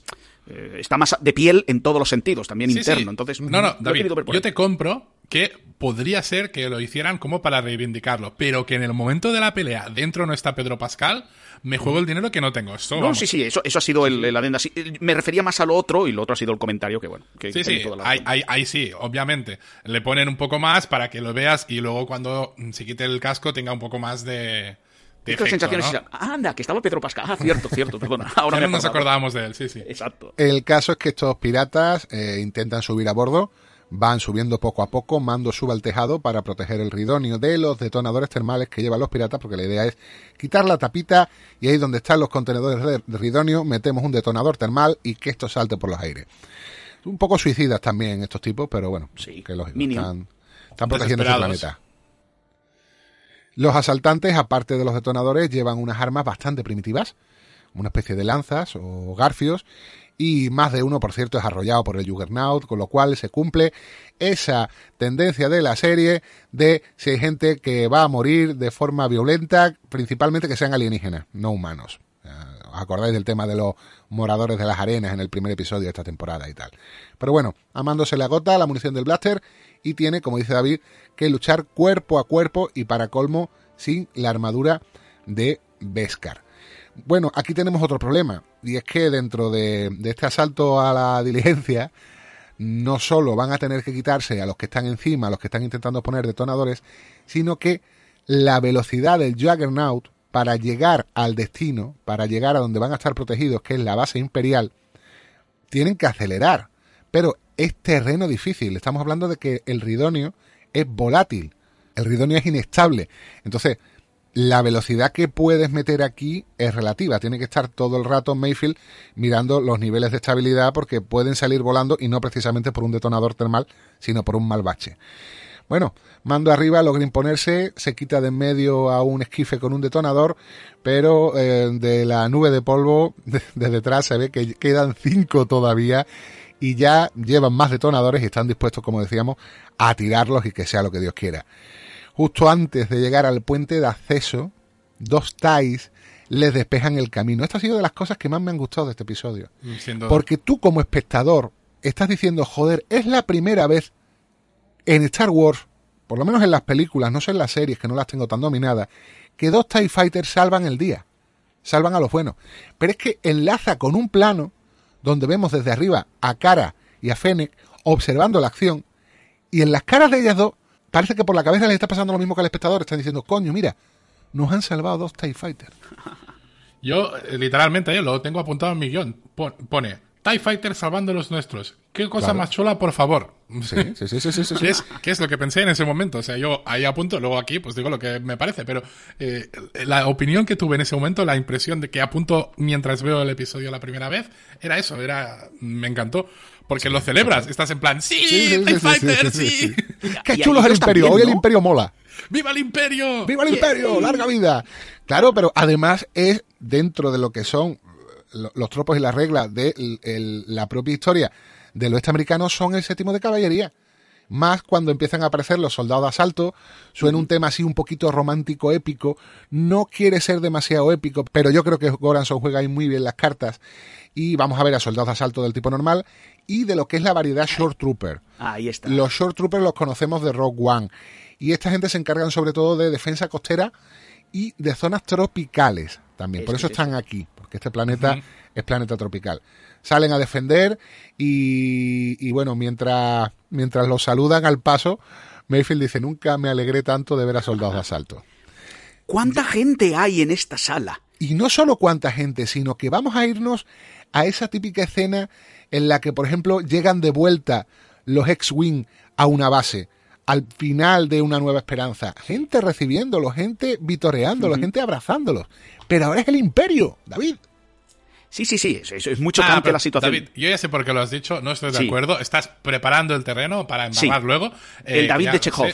pero no, no, no. Discrepo muchísimo. Esto es una situación en la Hemos que venido a jugar, les Chevy. estaban, ya, pero es una situación en la que les estaban atacando los convoys y Sí. eh, estaban en alerta máxima todos y han ido a recibir a los que han llegado. Y luego cada uno se ha ido a donde tenga que ir a hacer su trabajo. Pero en ese primer momento mola porque obviamente cuando Ah. llega el, el camión que faltaba, bueno, el transportador es el Juggernaut, Sí, el- el pues Juggernaut. hombre, van todos, van a recibir, además, Obvio, alerta obvio, máxima, no, no, no. tienen que Tú ir te a los refieres, disparos. perdón, aquí tengo que pedir orden. Tú te refieres a que luego eh, David está aprovechando esto para luego decir una cosa que Claro, gusta, para luego Sí, claro, yo ya lo sé, yo ya vale, sé, vale, yo ya vale. lo estoy pilando. Entonces él quiere embarrar porque va a decir. Sí, La conclusión es que luego desaparece toda esta gente. Yo estoy con Chevy. Aquí es normal que es una situación especial. Todo el mundo estaba nerviosísimo porque han muerto cuatro, cinco. Que Si este es el séptimo, pues serán seis Juggernauts. No, este es el quinto. Era el quinto, sí. Pues han, han muerto cuatro. Eh, y además es básico para ellos, bla, bla, bla. Lo entiendo. No, no, sí, esto lo entiendo. Sí. Y entiendo que no van a estar todos después. Pero me sorprende que tampoco es tan grande la nave. O sea, se- la nave, la, La, la- la- se sí, ve, la, base, sí. la base. Y, luego para las siguientes escenas, como siempre me sorprende, esa dónde está todo el mundo. Pero no, no, esta escena, y me ha encantado, lo reconozco, es como el Sí. final de, como habéis dicho, de Star Wars. De la, Está muy bien porque es que además, o sea, lo están saludando como a camaradas, como a héroes. Que sí, que sí. Pero es que no solo hay troopers, también hay mineros. Y los mineros son gente normal y no parece que los estén explotando ni esclavizando. No, y como además, aparte de que uno va con el casco aún, pero es rollo. Eso. mm, Normalmente vamos con casco, no nos conocemos las caras, no lo conoce nadie, pero tiene ese sentimiento de, de identidad, ¿no? Es uno de los Sí. nuestros que ha pasado. Claro. Realmente no lo es, pero Y para ellos lo es, porque ¿no? ¿no? lo sabes, ¿no? Es como eh, tú vas al campo de fútbol, eh, si gana tu equipo, al tío de al lado no lo conoces, pero si lleva tu camiseta te abrazas Ah, cuando hay un gol, no, ¿no? Claro. Carajo. Es lo que hay. Bueno, al fin tienen un terminal cerca, el terminal de la cantina, y aquí es donde al entrar Mayfield divisa a un señor, a Balin Hess, un oficial imperial con el que sirvió en la Operación Ceniza. Primero vamos a hablar de Richard Brake y luego voy a dar paso a David para que nos hable de la Operación Ceniza, porque yo solo la conozco de eh, videojuego Battleground 2 de Star Wars, pero parece ser que hay mucho más que contar y él sí lo controla. ¿Qué decir de Richard Brake? Para mí, en cuanto le vi la cara de lejos, porque es muy reconocible, flipé, porque para mí cuando aparece Richard Brake en una serie, la serie sube porque es el actor con cara de hijo de la grandísima puta más grande que se ha visto en los últimos años. No en vano fue el primer rey de la noche, Sebi, ¿verdad? Eh, sí, sí, claro. Primero era él, pero mm, luego, como ya tenían al actor eh, que hacía también de especialista, era el jefe de, de especialistas, Vladimir Futlik, Sí, algo así, que luego es el que estuvo en, en The The Witcher, Witcher. también haciendo de jefe de especialistas, hasta que, hasta que No, hasta- eh, Henry Cavill trajo al suyo, que lo conocía de las películas de, de Misión Imposible, y ahí lo cambiaron, ¿no? Pero Vladimir este es el que, el que luego, Sí. luego entró. Pero este señor, al que hemos visto en muchas series, en muchas películas, fue el primer rey de la noche. ¿Por qué? Porque tenía una cara que ya de por sí, la configuración de la cara del cráneo, es como de, de, de tío que no te gustaría encontrarte en un callejón oscuro. ¿Y qué va a pasar aquí? Pues que Mayfield dice, yo aquí no me meto. Yo aquí no me meto porque sirvió, como hemos dicho, en la Operación Ceniza. Ahora sí, háblanos, David, de la Operación Ceniza. Antes de empezar, y para evitar comentarios, he de decir que toda la información la he sacado de internet, con lo cual, si me olvido algo, cualquier cosa, por favor, decidlo en los comentarios. Pero bueno, también hay que tener en cuenta que voy a dar una visión general. Es, como has dicho, José, básicamente la Operación Ceniza donde sales en diferentes, eh, en diferentes libros y sobre todo en el Battlefront 2, por ejemplo, yo lo conozco también de eso, me sonaba y luego dije, anda, mira. De, dónde la campaña historia del Battlefront 2 que empieza en el lado y- del Imperio, con una protagonista Y ahora femenina. daremos, exacto, y ahora llegaremos a una batalla que sale allí, que salen las consecuencias, y que cuando empalma con esto dices, anda, están utilizando los videojuegos Claro, y todo. esto. Otra vez. Pero muy bien, Exacto. porque es que ese videojuego, la- el modo campaña está muy bien. Es maravilloso. Se me hizo cortísimo. Sí, Off the a todos, se me hizo a todos. cortísimo. ¿Es la Janina Gabankar aquí o no? Eh, Estaba esta actriz de, de aspecto orient- vamos, oriental indio que es guapísima. Janina Gabankar, la de Shiva Kamini de The League. Creo, creo. A ver, espérate, te lo voy a mirar, te lo voy a mirar. Sigue, sigue, David, yo, yo mientras lo voy a mirar. Ah, vale. Me voy a centrar en la Operación Ceniza, pero luego veréis que no solo va a ser en la Operación Ceniza, ¿vale? Entonces, nos hemos de remontar a la derrota de la batalla de Endor.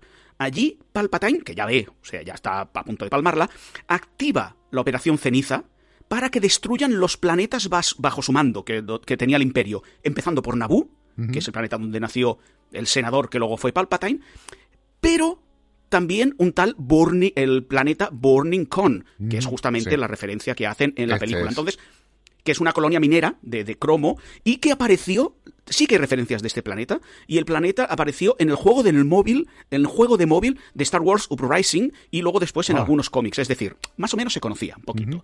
Pero lo que viene a decir aquí Mainfield es, tú participa, o sea, yo participé de esas matanzas, que es un poco tierra quemada. Podríamos asociar, y además el nombre viene acorde, la Operación Ceniza es tierra quemada de todos los sitios que dominaba el imperio. Pero, si quieres, Juan, Juan Pablo alarga la E más veces, este, esta operación ceniza está dentro enmarcada de una operación desconocida llamada el Plan Contingencia. ¿Vale? Que esto está basado en lo que se encuentra en diferentes libros también. Lo digo porque tampoco es canon, pero no es canon, pero sí es canon, lo que nos llevan hasta ahora. Y es donde Gallius Rax, que es un protegido de Palpatine, del emperador, le encarga, y a ver si os va sonando todo esto le encarga, lo primero, sembrar el caos, pero no de la forma que creemos. Él tiene que ayudar a que, la, a que la escuadra de la República y del Imperio acaben destrozaicas. ¿Vale? En el, la cosa que nosotros conocemos, por ejemplo, sería la batalla de Jakku, que sale en el videojuego de Battlefront 2 y Sí. las consecuencias. Sí, sí, sí, sí. Lo que más me impresiona es ver un destructor imperial en arena y que te puedas meter Claro, dentro. pero eh, exactamente, porque las consecuencias, o sea, cómo queda ese campo de batalla, lo vemos en la primera de Abrams. ¿A eso Exacto, ahí está. Ahí está entonces. Dijéramos que la batalla de Jakku, que es el final de la guerra civil, en principio, entre el Imperio y la República, acaba con gana la República, pero bastante tocadita. Sí, ¿vale? sí, sí, sí. Entonces, este Gallius Rax lo que es eh, también que hace es cargarse, atención, a comandantes imperiales, imperiales, y a facilitar ciertas victorias de lo que será la nueva República. ¿Vale? Dijéramos que este hombre parece que está jugando a dos bandas Sí, sí, sí. Sé, sé que este personaje es mucho más grande, que hay traiciones, que sale, no lo voy a describir y voy a hacer un salto de fe y decir que muere el señor Gallius Rax, no voy a explicar cómo, y le sucede en este plan contingencia la almirante Ray Sloan, ¿vale? Y es ella la que lleva el plan contingencia. ¿En qué se basa este plan contingencia? Y me diréis, es que evidentemente ya hemos hecho el empalme. Es enviar a oficiales elegidos del imperio a zonas del espacio exterior, al borde exterior, Sí. con reliquias Siths que encontraron en los libros, en los videojuegos, en las incluso se hace mención en las en las, peli- en las series animadas y reorganizarse para volver a atacar esa república que está caótica.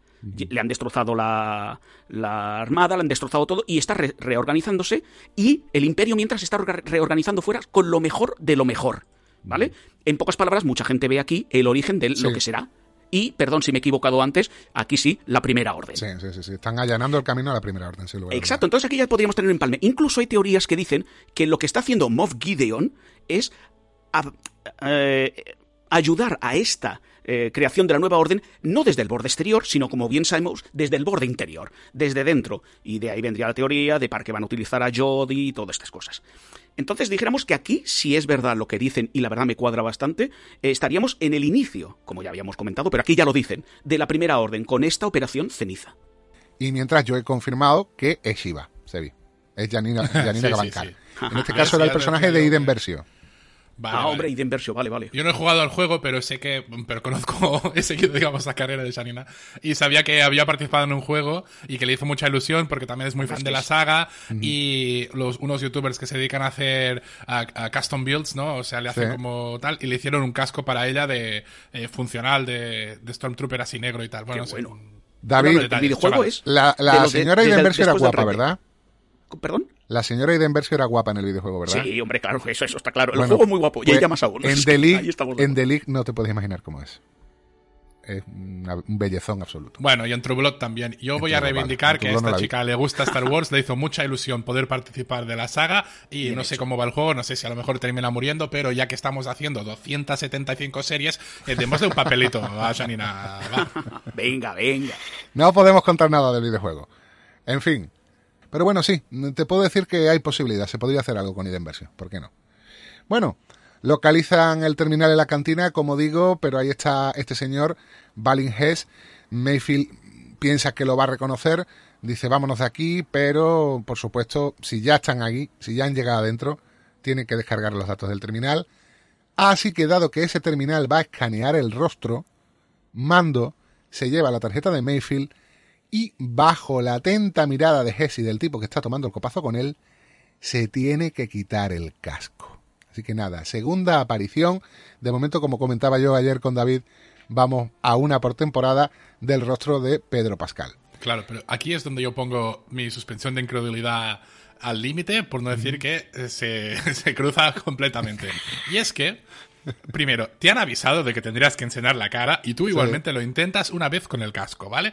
Que ya me parece un poco cutre. Entendemos que este escáner no es como el escáner de retina para que te dé acceso, es simplemente como que te saca una foto para que Sí. luego la gente sepa quién ha accedido. Así, no, para que eh, luego eso lo, lo coteje con una base de datos de rostro que tiene el imperio y vea si ese tío es problemático. Como a Mando nadie le ha visto la cara, Sí, sí, sí, claro, pero que luego, digamos, esto vamos a ver que, que ahora tienen su foto y lo van a aprovechar, ¿no? Sí, pero eso sí. es evidente, ¿no? En, uno- en un episodio, en dos o en tres. Pero bueno, el tema es que cuando él lo intenta de primeras con el casco puesto, la máquina dice, cara no detectada, sí. apagando en 10 segundos. Eh, tío, o sea, apagando. ¿En qué momento? ¿Te imaginas que te equivocas en el móvil poner el, el password y te dice apagando? O sea, ¿en qué momento se tiene que apagar? Vale que le pongas una cuenta atrás, pero es que, que no los tiene mucho sistemas, sentido. los sistemas informáticos imperiales son lo Hostia, que pero pasa. es que claro, es como para ponerle tensión al momento, pero yo estaba Eh. pensando, ¿por qué coño se tiene que apagar la máquina ahora? Has- o sea, ¿ha, ha reconocido la cara? ¿No ha reconocido la cara? Te dirá, haz otro intento. No. Pero no, no le digas 10 segundos, 9. Se acabó, a la mierda. El sistema operativo del imperio es así de caro. Solo faltaba que dijera, va a explotar. ¡Corran! ¡Will insensatos! o muestras la cara o explota y mo- morimos todos. En fin, en este caso el escaneo resulta y Mando extrae la información a un cilindro de datos, como el que habíamos visto, por ejemplo, hace tres episodios. Es interroga a Mando y Mayfield tiene que salir a su rescate y decir que bueno, que está un poco sordo por una pérdida de presión en una nave, en la nave en la que estuvo. Vale, nos lo vamos a creer. Pero Hess no. Hess no quiere dejarlos ir, algo sospecha y les invita a una copa. Ya sea porque han sido los únicos que han entregado el cargamento y realmente quiere felicitarlos, o bien porque sospecha de ello. Porque si hubiera sido otro tipo, hubiéramos dicho, nah, nos va a invitar a un copazo. Pero es el hijo puta de Richard Breck. Ni copazo ni nada, este tío trama algo. Oye, ¿a qué viene esa constante referencia a Brown Eyes, ojos marrones? Es como coñona, se la hace dos veces. Yo entiendo que le, le ha visto la cara y le está diciendo, ¿ves cómo te estoy viendo la cara? No sé, no. No sé, me Compro raro. la de Chevy. Bueno, fuera Cara y Fennec se reparten sus objetivos para cuando salgan, para una los artilleros y para otra los soldados de asalto. Y dentro de la base, Hess pregunta por qué brindarán y Mayfield propone por la Operación Ceniza en Burning Con, donde él sirvió. Ya lo hemos comentado, dice que murieron entre 5 y 10 mil personas, contando una división entera de soldados imperiales. Les dice que, bueno, para él fueron héroes del imperio y un sacrificio necesario por el bien común. Ese día tuve que tomar decisiones difíciles. Volvemos a lo de las decisiones difíciles en situaciones límite. Pero claro, este es un cabrón. Este es el lado malo de eso. Y Mayfield pregunta si realmente tanta muerte fue para bien. Eh, es lo que digo, de algún modo se establece una diferencia entre las decisiones al límite que sirven al bien común y las que no sirven a ningún fin o sirven directamente a uno perverso. Bueno, Hayes dice que con el ridonio que han traído desataremos tal caos que dejará corto lo de Burning Con. Cuando vean que lo que quieren no es libertad sino orden, nos recibirán con los brazos abiertos. Por eso os digo que yo en lo que van a hacer con el ridonio no veo tanto una maniobra legítima dentro de una guerra, de un enfrentamiento bélico, como que van a hacer algún tipo de atentados contra lugares señalados de, controlados por la Nueva República. Claro, yo me refería que po- posiblemente para la operación ceniza y para este hombre sí sea eso, pero no olvidemos que el ridonio, que al no ser tan. no fluctúa tanto por todo el resto de planetas, Sí. a lo mejor otras divisiones lo utilizarían para hacer volar naves, como por ejemplo naves desde el borde exterior. Me refiero a esa doble jugada, que a lo mejor él cree que sí, que lo van a petar todo, que va a ser en la nueva Goma 2, pero quién sabe si ese ridonio no se aprovecharía también para los fines del plan Concordia. Claro, y para naves más poderosas, naves más destructivas. Vale. Tampoco hace falta porque como sabemos que al final del episodio se cargan la otra reserva que tenían, entonces quizá ya los guionistas ni, ni pusieron mucho empeño en ello. En plan, No, no, no, lo presentamos, lo eliminamos y ya está, ¿sabes? Bueno, Hess, que por cierto, aquí entre la cara de Richard Brake y el apellido Hess, que nos recuerda a Rudolf Hess, pues ya tenemos otra concomitancia entre lo que son los nazis y son los imperiales, que es algo que venimos arrastrando desde el principio de, de las películas de Star Wars. Antes de brindar por el imperio, porque este señor propone brindar por el imperio, Merfield le dispara a tomar por saco y se ven obligados a salir de allí a blaster limpio. A mí me ha recordado todo el rollo de la tensión de la conversación, no es exactamente lo mismo, pero el dispararle todo eso un poquito a la escena del, del bar en el sótano de Malditos Bastardos, ¿no? Bueno, incluso la primera escena también, que haya, no hay tiros, pero también la tensión. Sí. No sé, a mí eh, es que quiero insistir porque lo he ido apuntando a lo largo del episodio y, y no he querido irlo diciendo aquí cada cinco minutos porque habría sido cansino, pero uh, Bill Barr, o sea, Bill Burr está Sí, está muy bien, espectacular. está muy bien, está es bien. que todo el momento de, de- de la tensión, de que lo vas viendo como que primero pone buena cara, en plan, eh, tengo que hacer el papel y te sigo el rollo. Pero según el otro va hablando, tú le vas viendo que ya la vena se le va marcando, Sí, ¿sabes? sí, y él sí, sigue sí, sí, sonriendo, pero se le va marcando la vena. Y, y- y ya empieza ya, el ojo ya uno ya se le empieza Sí. a ir. Y luego llega un punto que se le hinchan los cojones y le pega un tiro. Y es que Lo entiendes no a la perfección, que es, es que no puedo más con este nazi, que bueno, a lo mejor hay alguien que defiende a los nazis, no pasa nada. Pero eh, a Billboard le molestan. ¿Por qué? Sí. Porque le mataron además a todos sus amigos y compañeros. O sea, Pues sí. si quisieras defender el imperio, no puedes ni defender a este tío en concreto porque está hablando de ti, porque tú eras uno de ellos, eh, como si fueras mierda, prescindible. Y claro, se le hinchan, se le hinchan. Y como él ya sabe, porque él es muy listo, ya ha visto que todo el mundo se ha ido a trabajar y que tienen la escalera para subir al tejado muy cerca. Entonces, sabe que él es muy buen tirador. Recordad que sabíamos que él es muy buen tirador, es un Sí, sharpshooter. francotirador, Es un sí. francotirador, sí. ¿Vale? El, no, el francotirador es la Fennec, ¿eh? El francotirador no, él es, eh, es un buen tirador. O sea, Yo quería recordar puntería. que era un, franco, un sharpshooter, un francotirador eh, imperial. Yo Sharpshooter también, pero da es igual, da igual, es un buen tirador. Bueno, es muy ahí, buen tirador. Él sabe que Exacto, va a pegar tres tiros, van a ser tres aciertos. Entonces, se fía. Tiro al pato. Se fía de mando y dice, nos matamos a los tres o cuatro que van a ser él aquí y podemos subir por esas escaleras que ya las tengo controladas, que están a tres metros. Sí, pero ¿Vale? aparte hay otra cosa. Aparte hay otra cosa. Cuando se Yo también el embarro mundo, terreno. Sí, sí, sí, dice, lo he reconocido al segundo. ¿eh? Era necesario y, y- y le advierte a Mando que nadie que ha estado allí en la cantina le ha llegado a ver la cara. Sí. Que todos los que le han visto la cara siguen vivos. En cierto modo le está echando un poco a la cara, nunca mejor dicho, el tu credo, lo de no enseñar la carita me ha obligado, nos ha obligado a matarlos a todos. Pero bueno, aquí lo que cuentan es que tienen una ventana cerca, salen huyendo por ahí, atraviesan cornisas mientras Fennec y Cara los, los van cubriendo y ya Boba pues se incorpora con el esclavo 1 para, para. Pero antes de irse, Mayfield coge un rifle y dispara sobre el Ridonio, el mismo Ridonio que trajeron y que siguen los Juggernauts. Y le dice lo de necesito dormir por las noches. Por aquello de aguantar todo el día e irte a dormir por las noches, pues ahora dices, mira, esto es para poder dormir por las noches. Me ha recordado mucho la, la escenografía, y vuelvo a repetir, y por eso he sacado la referencia al principio, a un par de, de fases del Commandos 2. En concreto, la subida al tejado es que me recordó a una que se llama Das Boot, relacionado con el tema de los, de los submarinos. poco, es lo mismo.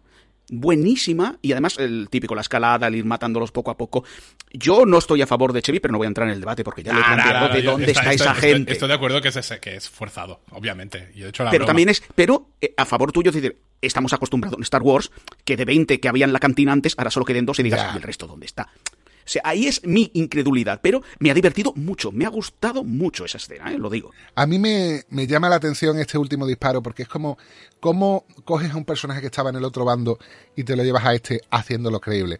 Pues diciéndole que ese ridonio lo van a utilizar para algo parecido a lo que él le causó el trauma, que fue lo de la operación ceniza. Entonces tiene todo el sentido que el tío coja el rifle francotirador, se cargue el ridonio y diga, con esto puedo dormir tranquilo. Ujú. Bueno, y que él ya te lo ha ido planteando durante todo el episodio, Sí, de sí, las sí. circunstancias son las que son.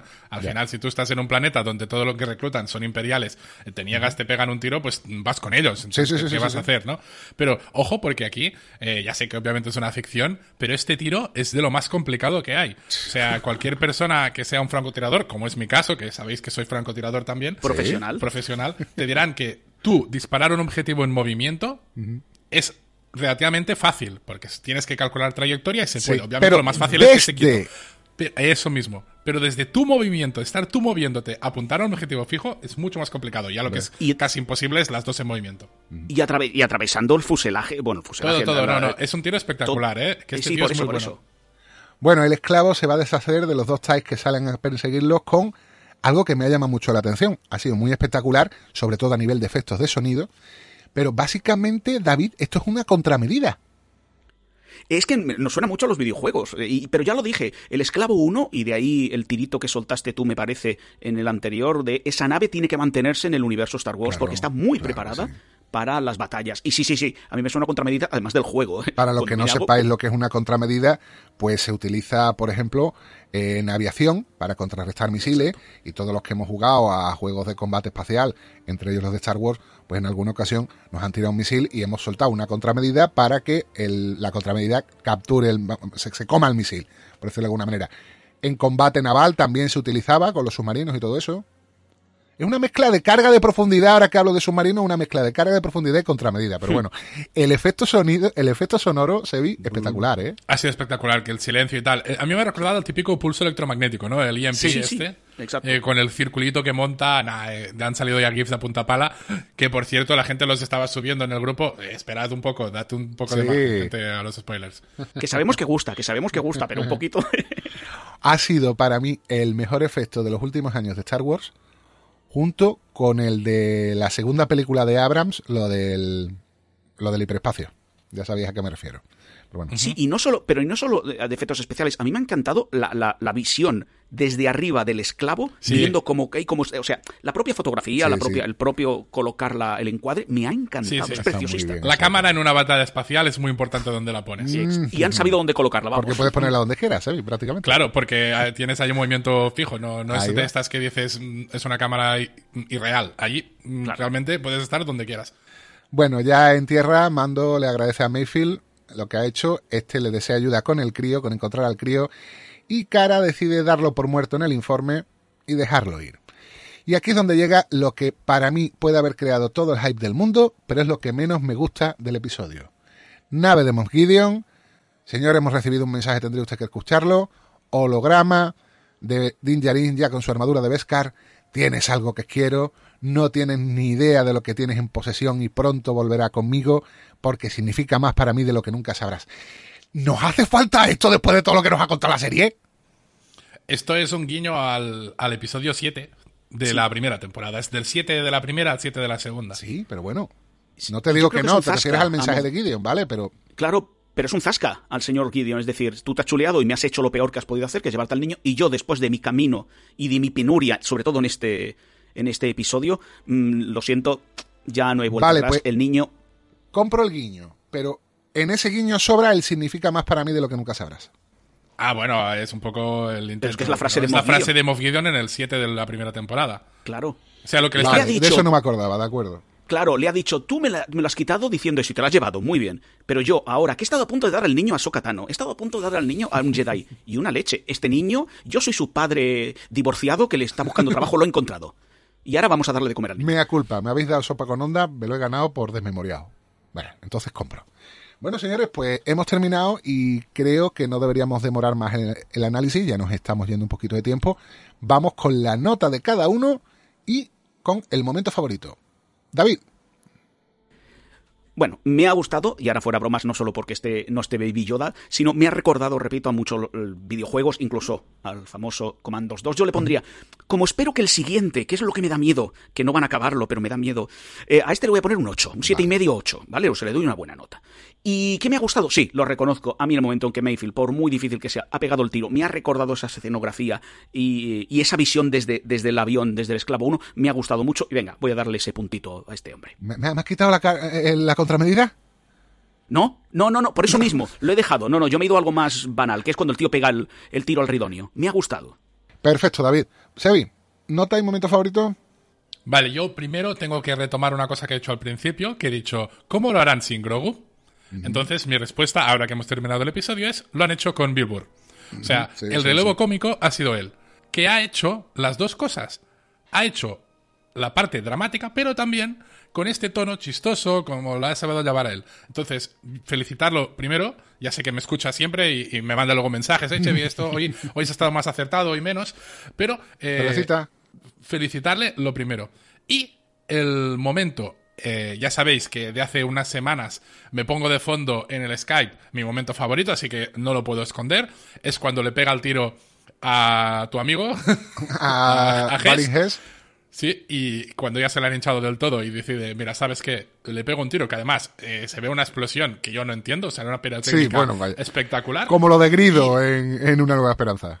Sí, sí, sí. Y la nota yo voy a ir muy arriba porque a mí me gustan los episodios donde con la aventurita, que es una aventurita, es un, es un heist, es un, bueno, un anti-heist, ¿no? Casi. eh, me cuentan cosas y Hay un me discurso. dan para, sí, un discurso filosófico y un poco todo- toda esta filosofía que hay detrás y, y, bueno, que te haga pensar o, o- o reflexionar. Entonces, a mí esto me gusta muchísimo y de momento ha sido el mejor de la temporada, en mi opinión, y le pongo un 9. Toma. Epa. Yo le voy a poner un ocho y medio. Hay muchas cosas que me han gustado.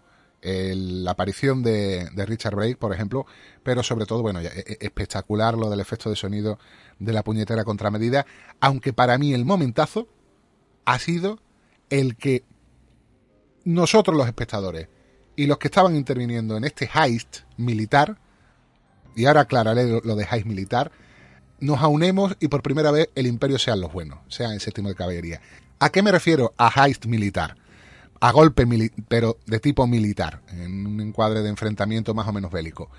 David, eh, Sevi, yo sé que no lo ha visto, pero a mí ha habido momentos en los que, en algunas cosas, este episodio me ha recordado al desafío de las águilas, que es una de mis pelis favoritas.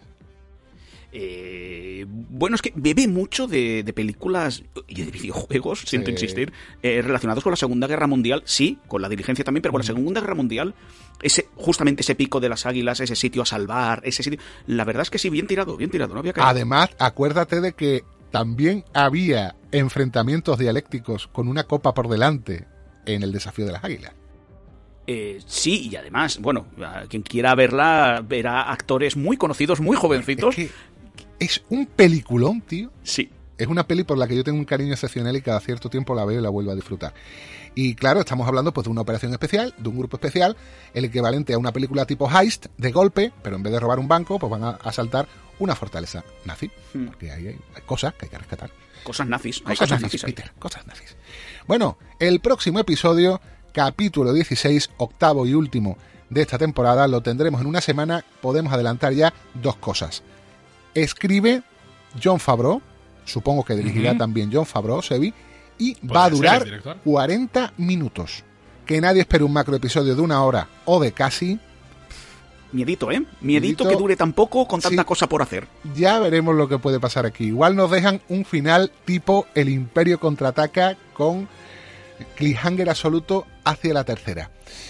Ya lo veremos. Esto ha sido por hoy en Casa Recompensas en un tren. Gracias, Evi. Gracias, David. Nos vemos en el postmortem. y nos vemos. No, nos vemos en el último. Y después. Ah, Yo. que tú, te, tú la semana que viene Yo descansas. para la semana que viene que venga Sergio que querrá decir algo también hacia el final. Vale. Y, y ya luego el que se apañe grabando 30 monedas a la vez. Bueno, pues entonces aclaramos para todos aquellos que os habéis incorporado en esta temporada a Caza Recompensas que cuando acaba la serie, cuando acaba el último episodio, esperamos un mes o un mes y medio para que salgan noticias, para que salgan informaciones, para dejar un poco el tema en barbecho y reposarlo y después hacemos un postmortem de la temporada.